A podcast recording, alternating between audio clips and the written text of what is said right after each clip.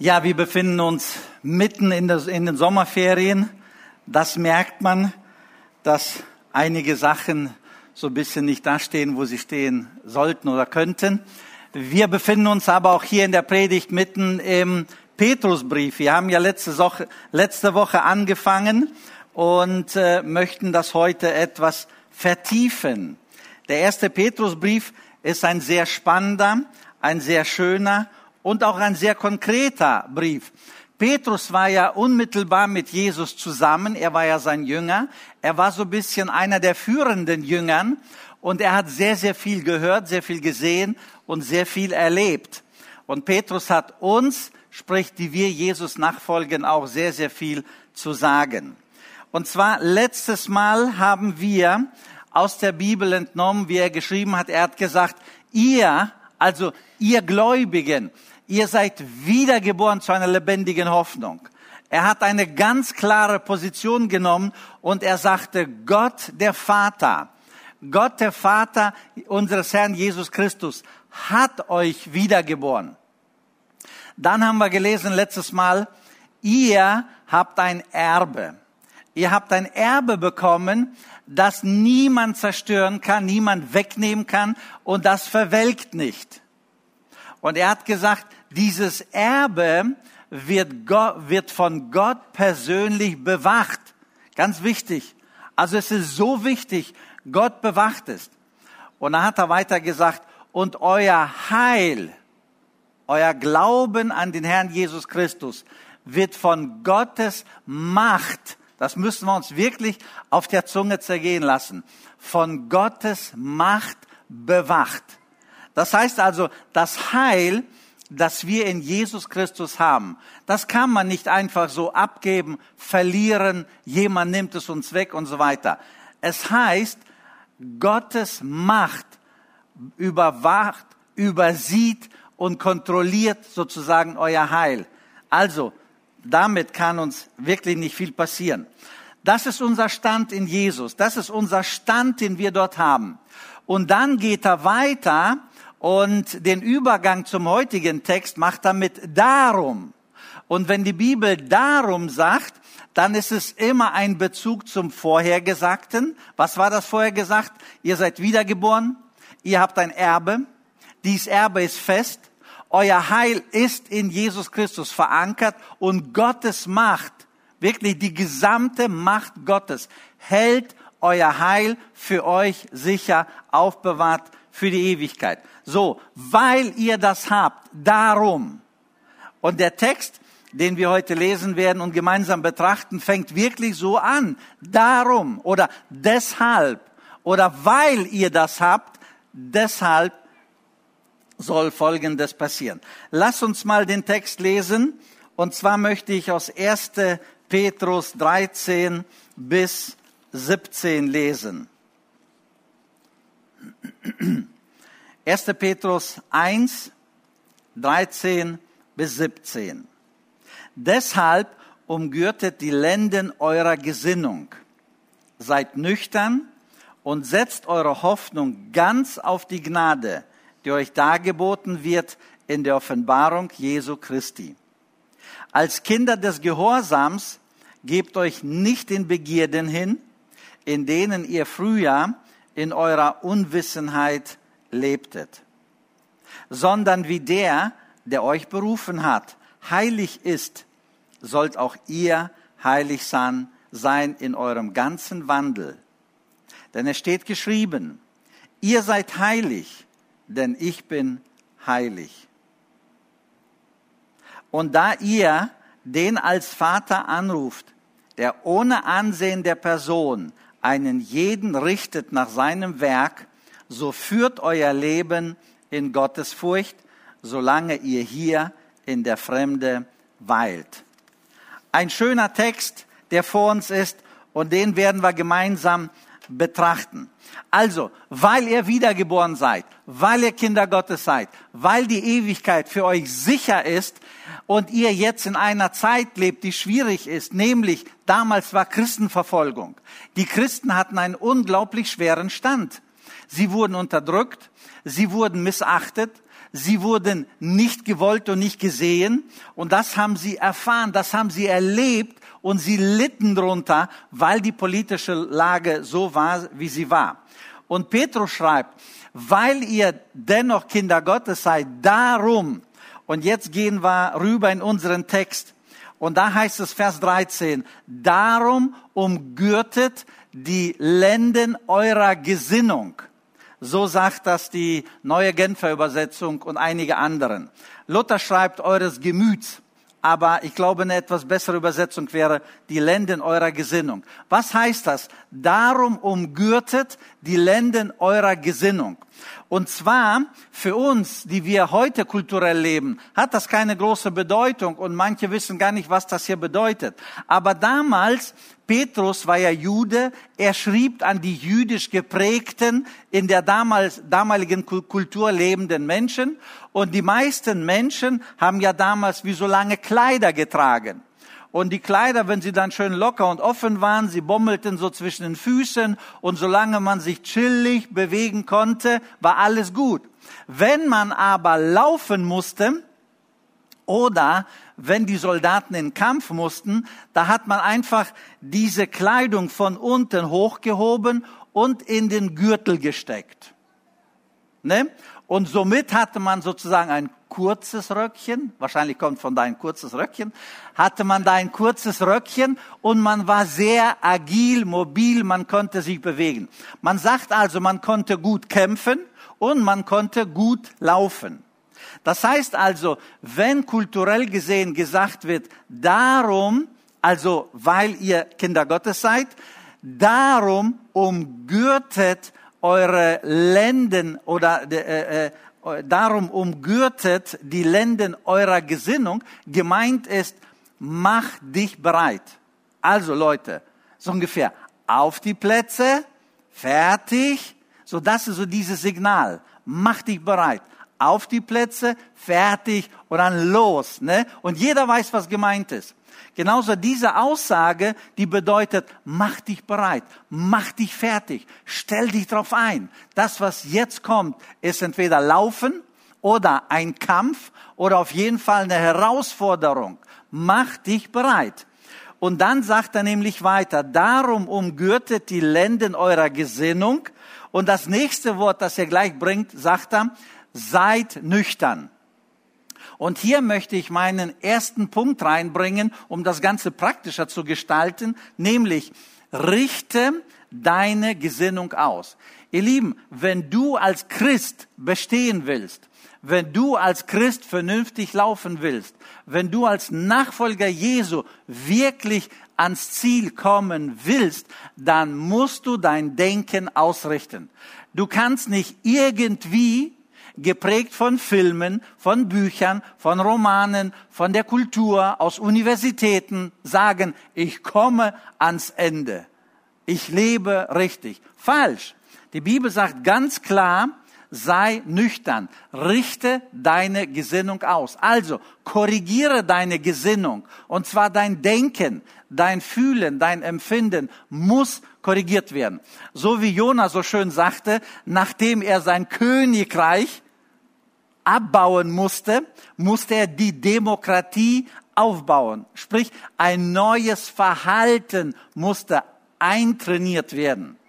Bei mir war das relativ einfach, bei Jona war das schwieriger, weil er schon länger selbstständig war. Ich war gar nicht so lange selbstständig, sehr jung geheiratet, sehr glücklich geheiratet. Ich glaube, ich bin bis heute noch dabei, äh, praktisch in den Flitterwochen. So glücklich und so schön. Ich sage immer, mit 21 geheiratet, wenn ich wüsste, dass es so schön ist, würde ich früher heiraten. Also, das ist meine Aussage. Nochmal zurück zum Denken. Und zwar eine klare Änderung der Gesinnung. Die Bibel sagt, also seid nüchtern. Hinter diesem nüchtern steckt ein Wort Besonnenheit. Also nüchtern hat in diesem Kontext nichts mit Wein, nichts mit Alkohol, nichts mit Drogen zu tun. Es hat hier, dieses Wort nüchtern hier, bezieht sich auf die Besonnenheit, auf die Gedankenwelt, nicht auf Alkohol, sondern auf die Besonnenheit. Besonnenheit von der Bibel abgeleitet ist immer, denke nach, was will Jesus? Wenn die Bibel spricht zu uns, seid besonnen, dann meint sie immer, denke nach, was würde Jesus dazu sagen? So dieses Verhalten, Nachdenken, was würde Jesus sagen? Das ist Nüchternheit, das ist Besonnenheit. Das sind diese Begriffe. Besonnenheit meint aber definitiv auch keine Maßlosigkeit. Also, dass man sagt, ach, ich erlaube mir das, ich kann mir noch das erlauben und ich kann mir noch das erlauben. Und so erlaubt man sich Dinge und man geht über Grenzen. Und genau diese Denkweise stoppt Petrus hier und sagt, nein, nicht dieses über Grenzen gehen. Ich bin frei, ich bin ein Kind Gottes, ich kann mich verhalten, wie ich will, ich habe das ja so gehört, ich habe so gelernt. Nein, nein, nein. Nüchternheit bedeutet Besonnenheit. Besonnenheit bedeutet mass, äh, massvoll, also genau abstecken und denken, wie weit gehe ich in meinen Gedanken, wie weit gehe ich da. Genauso dieses, äh, wenn man von Masslosigkeit spricht, anti, also massvoll, dann sollte man auch definitiv diese Ausschweifung ausschließen. Also Nüchternheit schließt Ausschweifung aus. Ausschweifung ist ja so, ach, ich kann es mir erlauben, ne? Und wir sind hier unter uns, nicht? Wir sind unter uns. Wir erlauben uns noch das, wir erlauben es hier und so ist eine Party zu viel, plötzlich zwei Partys zu viel, plötzlich ist das Verhalten schon irgendwie gekippt und wir meinen, wir haben es immer noch im Griff. Das ist also der Punkt. Und wenn wir über Nüchternheit sprechen, dann sagt die Bibel aber auch Selbstkontrolle. Das heißt also, kontrolliere dein Gemüt, kontrolliere deine Gefühle, kontrolliere deine Worte, kontrolliere also deine Gefühlswelt und so weiter. Was interessant ist, warum sollen wir kontrollieren? Ne? Warum sollen wir nüchtern leben? Warum sollen wir nicht einfach so ausschweifend, ich kann es mir gönnen, ich kann es mir erlauben? Warum sollen wir nicht so leben?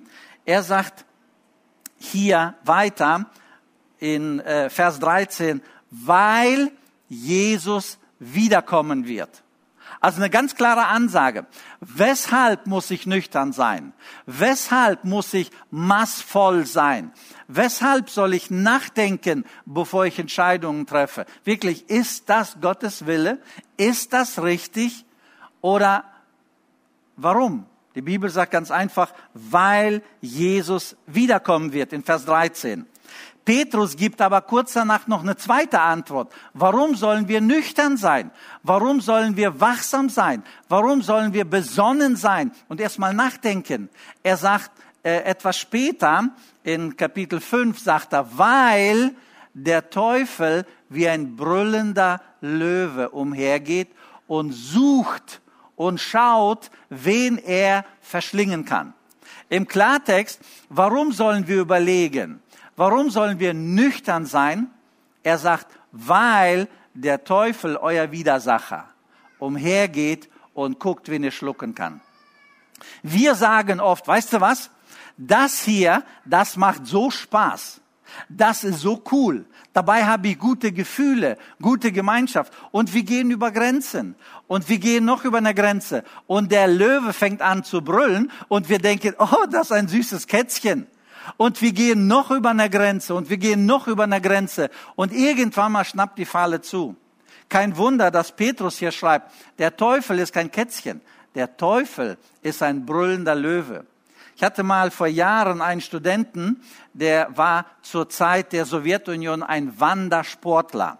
Sie wanderten wirklich hunderte von Kilometern mit schweren Geräten und das war so eine Art von Sport. Ähnlich wie einige joggen, so waren die bloß am Wandern. Das ist sowas ähnliches. Nur, dass die Jogger leicht laufen, die hatten viel Gepäck.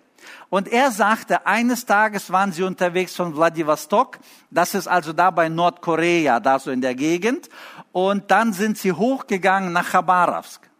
Und dort praktisch auf ihrer Linie, dort gibt es den sibirischen Tiger, Ussuriski Tiger genannt. Usurischer Tiger, irgendwie sowas. Auf jeden Fall, dieser Tiger hat eine Körperlänge, ein Männchen, bis 2,8 Meter.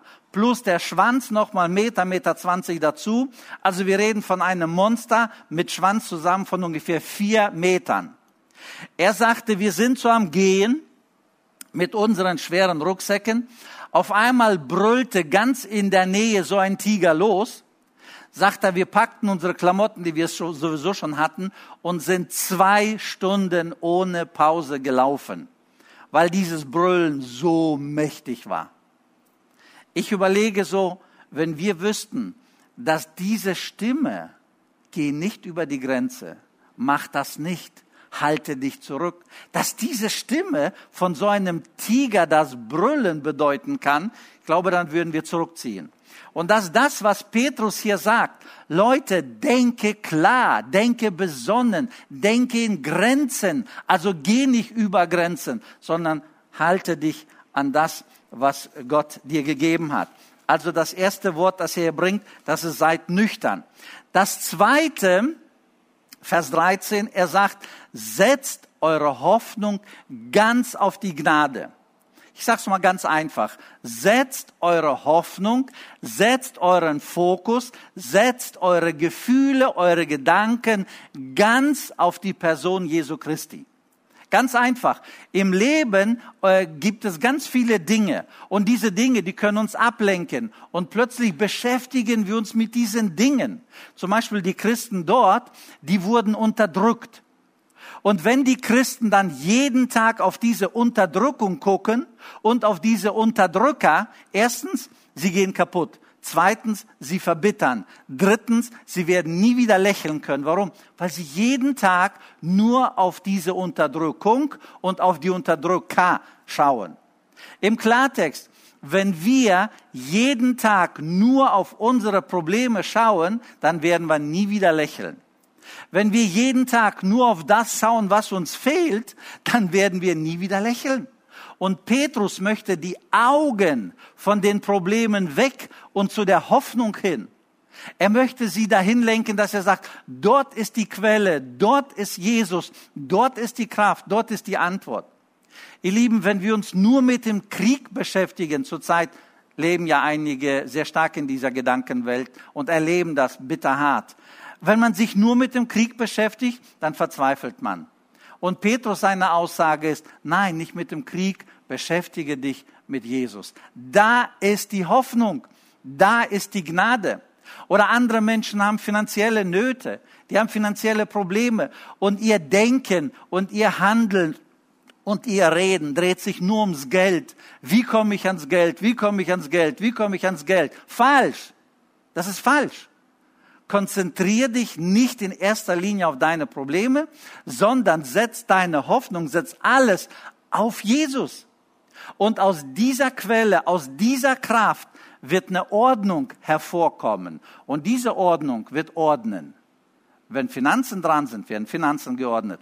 Wenn Verhalten, Verhalten, Beziehung, Beziehung. Wenn Ehe, Ehe. Wenn Beziehung Eltern, Kinder, Eltern, Kinder. Und so wird alles aus der Kraft der Hoffnung letztendlich verbunden, letztendlich aufgerichtet, letztendlich verbunden. Und das ist die Kraft. Es ist also falsch, sagt Petrus ganz klar, wenn wir uns nur auf die Probleme konzentrieren. Nicht auf die Probleme, sondern auf die Hoffnungsperson. Und das ist die Gnade in Jesus Christus. Das sind ganz klare, das sind ganz klare Ansagen, die er hier bringt. Und so kann man jetzt viele Punkte reinbringen, ob das Gesundheit ist, ob das sonstige Probleme im Leben sind. Nicht auf diese Probleme fokussieren, fokussieren, fokussieren, sondern schau auf die große Lösung. Und das ist Jesus. Und mit dieser Kraft schaffst du es. Du schaffst es in Beziehungen, in Gesundheit, in Geldfragen, in allen Fragen. Du bekommst von Gott dann eine klare eine klare Anweisung. Deswegen reflektiert mal für euch so persönlich, wie geht ihr damit um? Wie geht ihr mit euren Problemen um? Habt ihr die Probleme so im Fokus? Beschäftigen sie euch ständig? Oder könnt ihr wirklich sagen, das sind ernste Probleme, aber ich habe Jesus, der viel größer ist als das Problem. Ich bin mit Gott verbunden. Er ist viel größer als das Problem. Und er wird zu seiner Zeit das Problem lösen wie er das für richtig hält. Das ist also ein Punkt, den Paulus hier äh, bringt. Und er sagt, setzt eure Hoffnung auf die Gnade in Jesus Christus.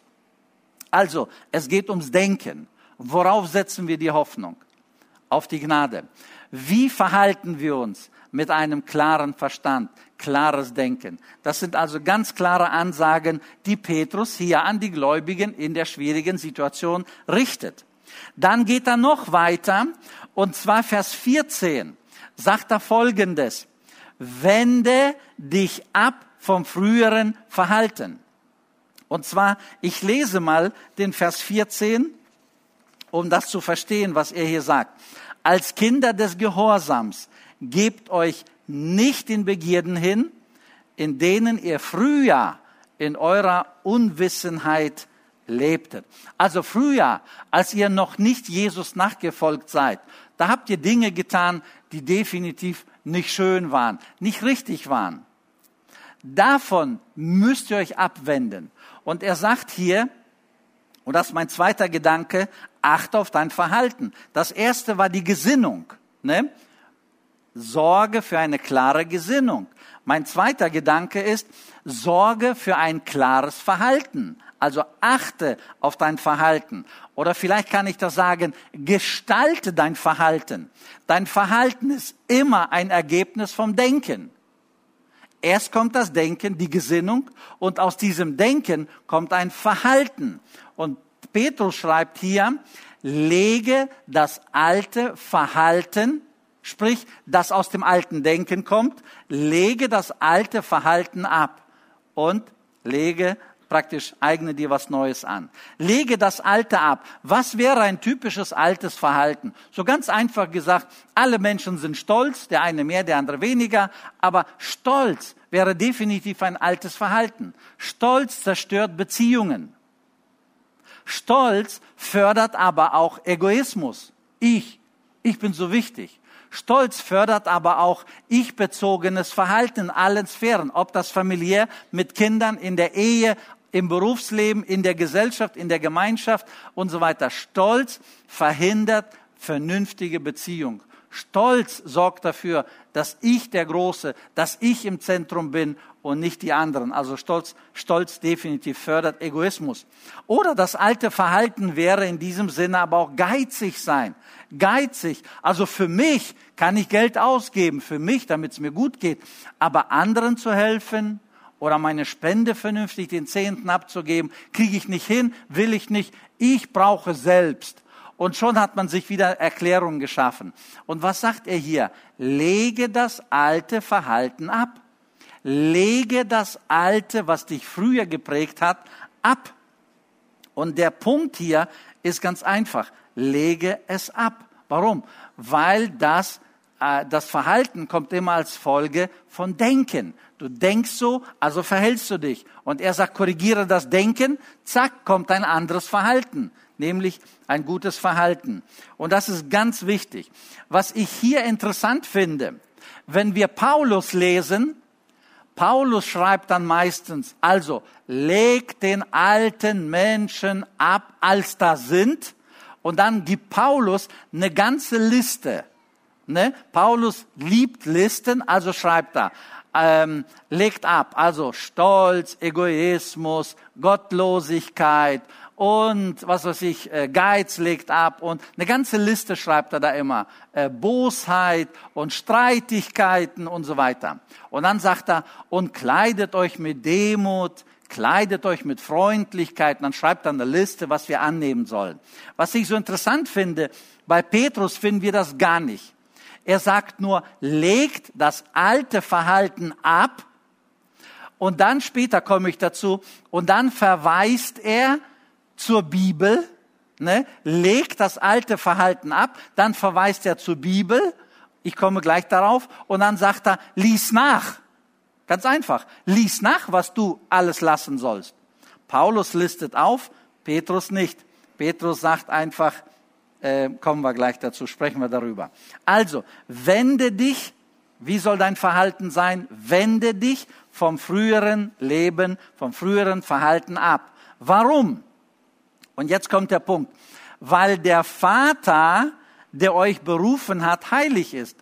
Warum sollen wir das alte Verhalten, dieses billige Denken, dieses egoistische, dieses stolze, dieses Ich bin wichtig für mich und ich möchte und mir ist es, äh, das, das ist mir wertvoll und mir und meins, warum sollen wir das alles ablegen und viel mehr? Warum sollen wir die Gottlosigkeit ablegen? Er sagt, erstens, leg ab. Zweitens, weil, weil der Vater, der euch berufen hat, heilig ist. Und hier bringt einen Begriff heilig sein, der Vater, der euch berufen hat. Also nicht du hast gesagt, so, jetzt möchte ich Christ werden. Das funktioniert so nicht. Es funktioniert nur, wenn der Vater durch den Heiligen Geist dich zieht. Wenn es bei dir plötzlich ping, das Licht geht auf, ich bin ein Sünder und ich brauche Jesus. Und dann sagst du, Jesus, vergib mir meine Sünden und mach aus mir ein Kind Gottes. Und dann kommt der Heilige Geist. Und der Heilige Geist in uns ist eine neue Kreatur. Und wir sind dann ein wiedergeborenes Kind Gottes. Und ab dann spricht die Bibel von Kindern Gottes. Was passiert hier? Er sagt, der Vater, der euch berufen hat, also nicht ihr sagt, ich werde Christ, sondern der Vater, der euch berufen hat, ist heilig. Und der Appell an uns, seid auch heilig. Was bedeutet heilig? Heilig, wenn wir das vom Alten Testament ableiten, dann heißt es abgesondert für den Herrn. Das heißt also, wenn wir sagen, wir wollen heilig leben, dann wollen wir unser Denken, unser Handeln, unser Reden so anpassen an Gott, dass wir sozusagen angepasst an Gott reden, leben, denken und so weiter. Und wenn wir das angepasst an ihn machen, dann sagt die Bibel heilig. Dann sind wir heilig. Also abgesondert für Gott. Das ist in diesem Kontext heilig. Ich sag mal ganz einfach mit meinen Worten, so werden wie Jesus. Das ist heilig. Es heißt also, Jesus und der Vater sind eins. Hebräer 1. In Hebräer Kapitel 1, Vers 3 heißt es, Jesus und der Vater sind eins. Nämlich, dort heißt es, Jesus ist der Abdruck Gottes Ebenbildes. Der Abdruck bedeutet, ein König hatte früher einen Ring und er hat dann einen Stempel abgesetzt in ein Wachs. Ähm, und dann das, was auf dem Ring war, das war auch im Abdruck. Und dieses Bild gebraucht äh, der Schreiber und sagt, Gott der Vater und Gott Jesus Christus ist eins. Wie ein Siegel oder ein Ring und ein Siegel, der Abdruck gleich sind. Und er sagt noch dort, Jesus und der Vater, Jesus ist das Abglanz oder der Abglanz Gottes Wesens. Abglanz bedeutet wie Sonne und Lichtstrahl. Du kannst das nicht trennen. Es gehört zusammen. Ohne Sonne kein Lichtstrahl. Wenn die Sonne da ist, gibt es auch einen Lichtstrahl. Und so wie Lichtstrahl und Sonne zusammengehören, so ist auch der Vater und Jesus eins. Also Abdruck, wie gesagt, oder Lichtstrahl. Und wenn wir heilig sein wollen, dann sollte es unser Ziel sein, uns so zu verhalten, so zu reden, die Grenzen einzuhalten, die Jesus auch einhalten würde. Also heilig. Und mit diesem heilig ist nicht Schluss, sondern äh, ich gehe zum dritten Punkt, fokussiere deinen Willen. Und zwar Gesinnung. Was macht die Gesinnung? Die Gesinnung, die, die, die, die korrigiert dein Verhalten. Also sie, sie kommandiert letztendlich dein Verhalten. Und hier musst du deinen Willen, und zwar dein Wille, der wird ja gesteuert vom Wollen, dein, dein Wille wird gesteuert von deinen Ideen, von deiner Einstellung. Und hier sagt er, änder das, änder das, Leute, änder das, indem du deinen Willen programmierst. Und es ist möglich, den Willen zu programmieren. Wie programmiert man den Willen? Petrus schreibt hier, und zwar, er sagt in Vers 16, ähm, so wie die Bibel sagt, Vers 16, denn es steht geschrieben, seid heilig, denn ich bin heilig. Das ist ein Zitat aus dem Alten Testament. Und ich möchte auf dieses Wort, denn es steht geschrieben, zurückgreifen. Und zwar, Petrus sagt hier, Ihr sollt, also er, er gibt keine Liste von fünf Punkten abarbeiten, dann passt es. Nein, er sagt hier, es steht geschrieben, Gott spricht, ich bin heilig und ihr sollt heilig sein.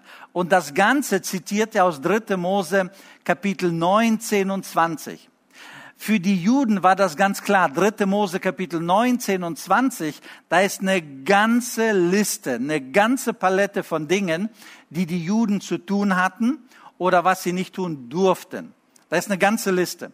Und Petrus schreibt hier, legt das alte Verhalten ab. Wollt ihr mehr wissen? 3. Mose 19. Er sagt also ganz klar, wollt ihr mehr wissen? Nimm die Bibel in unserem Kontext, lese nach.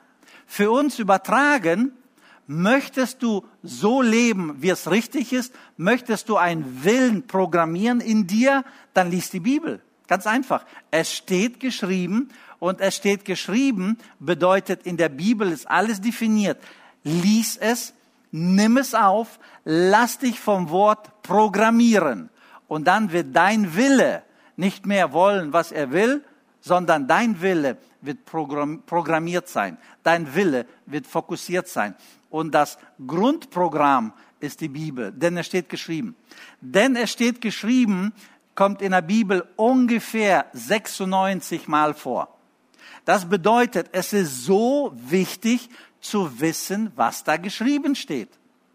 Wenn man die Bibel nicht liest, dann kann man seinen Willen auch nicht programmieren. Das geht nicht. Wir können nicht sagen, wir sind Kinder Gottes, wir folgen Jesus nach und wir kennen die Bibel nicht. Alleine vom Sonntag Gottesdienst ist ein bisschen mager, ein bisschen wenig. Deswegen sagt Petrus, es steht geschrieben. Lies die Bibel, schau hinein und du wirst darin alles finden. Also, ein Appell an uns, lies die Bibel. Was macht die Bibel mit uns? Die Bibel leitet uns. Was macht die Bibel mit uns? Die Bibel ist ein Wegweiser. Die Bibel ist ein Licht, vor allem in Zeiten, wo es dunkel ist. Wenn wir keine Orientierung haben, wenn wir nicht wissen, sollen wir diese Entscheidung treffen, diese Entscheidung treffen, wenn wir herausgefordert sind, liest die Bibel. Und der Heilige Geist wird durch die Bibel, durch die Texte zu dir sprechen. Und plötzlich wirst du wissen, das ist die richtige äh, Entscheidung, das ist der richtige Weg. Warum? Du hast gelesen, der Heilige Geist ist aktiv, er gibt dir Frieden für diese Entscheidung und du sagst, ich habe tiefen Frieden, dass diese Entscheidung richtig ist. Ich habe öfters in meinem Leben solche Entscheidungen getroffen. Ich habe gebetet, ich sagte, Herr, ich weiß nicht, geht's rechts, geht links, geht's rechts, geht links. Diese Entscheidung, diese Entscheidung. Und du liest die Bibel, plötzlich, peng, da geht dir wirklich ein Lämpchen auf, wirklich, und du merkst, das ist der Kurs. Das ist die Richtung. Und du sagst, aufgrund von diesem Wort sage ich ja oder sage ich nein. Und dann gehen wir weiter. Und Gottes Wort ist nicht theoretisch gemeint, sondern Gottes Wort ist wirklich für unseren Alltag, für kleine Situationen und auch für große, schwere Entscheidungen. Gottes Wort will uns ganz klar ausrichten. Und ich praktiziere das mein Leben lang, dass ich in schwierigen Entscheidungen aus der Schrift äh, irgendeine Bestätigung brauche. Und dann gehe ich weiter. Wenn ich diese Bestätigung nicht habe, dann bin ich mir nicht sicher, ähm, ist es richtig oder ist es falsch. Und dann komme ich zum letzten Gedanken, den äh, Petrus hier reinbringt. Der letzte Gedanke, fokussiere deinen Willen. Ihr Lieben, das müssen wir jetzt verstehen. Fokussiere deinen Willen. Warum? Weil es ein Gericht geben wird. Er sagt ganz klar, du kannst nicht leben, wie du willst. Erst recht nicht in dieser politischen Situation. Es ist echt schwierig. Aber umso wichtiger ist es daran zu denken, eines Tages wird Jesus jeden Menschen persönlich nach seinen Werken, merken wir Werken, nicht nach seinem theoretischen Vorhaben. Ich wollte es machen. Nein, nach seinen Werken richten. Und wir werden bei Gott, wir werden vor Gott das bekommen, die Krone, den Preis, den Lohn, den jeder von uns verdient hat. Also, das ewige Leben ist dir sicher, das spreche ich jetzt nicht an. aber ich spreche das Preisgericht an, wo es um den Lohn geht, wo es um die Ehre geht, wo es darum geht, dass Jesus sozusagen uns bewerten wird, wie wir ihm nachgefolgt sind. Und Petrus schreibt hier, ihr Lieben, denkt dran, denkt dran, eines Tages wird Gott, eines Tages wird Jesus einem jeden das zuteil werden lassen aus seinen Werken. Warum sollen wir unseren Willen fokussieren? Warum sollen wir wirklich den Willen so programmieren, dass wir nach Gottes Willen leben?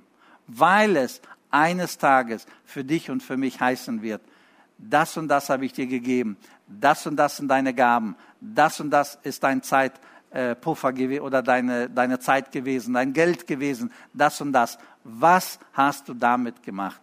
Und Petrus schreibt hier, später wird Jesus, wird Gott uns alle nach unseren Werken ähm, beurteilen, bewerten und wir werden dann den Lohn kriegen. Deswegen, weshalb sollen wir uns ausrichten? Weil es eines Tages ein Endgericht geben wird, ein Preisgericht geben wird, wo wir dann bewertet werden. Und wir werden unseren Lohn empfangen. Also was möchte Petrus sagen? Ihr seid Kinder Gottes. Ihr habt das Erbe in der Tasche. Und Gott persönlich sorgt dafür, dass das Erbe euch niemand nimmt. Das Erbe sprechen wir nicht ab, es ist uns sicher. Deswegen, weil ihr das alles habt, deshalb verhaltet euch klug in dieser Welt. Deshalb seid nüchtern. Deshalb richtet euren Willen, eure Handlungen auf das aus, was Gottes Weg, was Gottes Gedanke, was Gottes Plan ist. Und dann werden wir am Ende vom Vater hören, du treuer und guter Knecht. Und das wünsche ich mir persönlich und das wünsche ich dir, das wünsche ich uns allen. Gott segne uns dabei. Amen. Lass uns noch mal aufstehen. Ich bete. Ich danke dir, Vater im Himmel, dafür, dass du ein herrlicher Gott bist, ein gütiger, ein barmherziger Gott bist.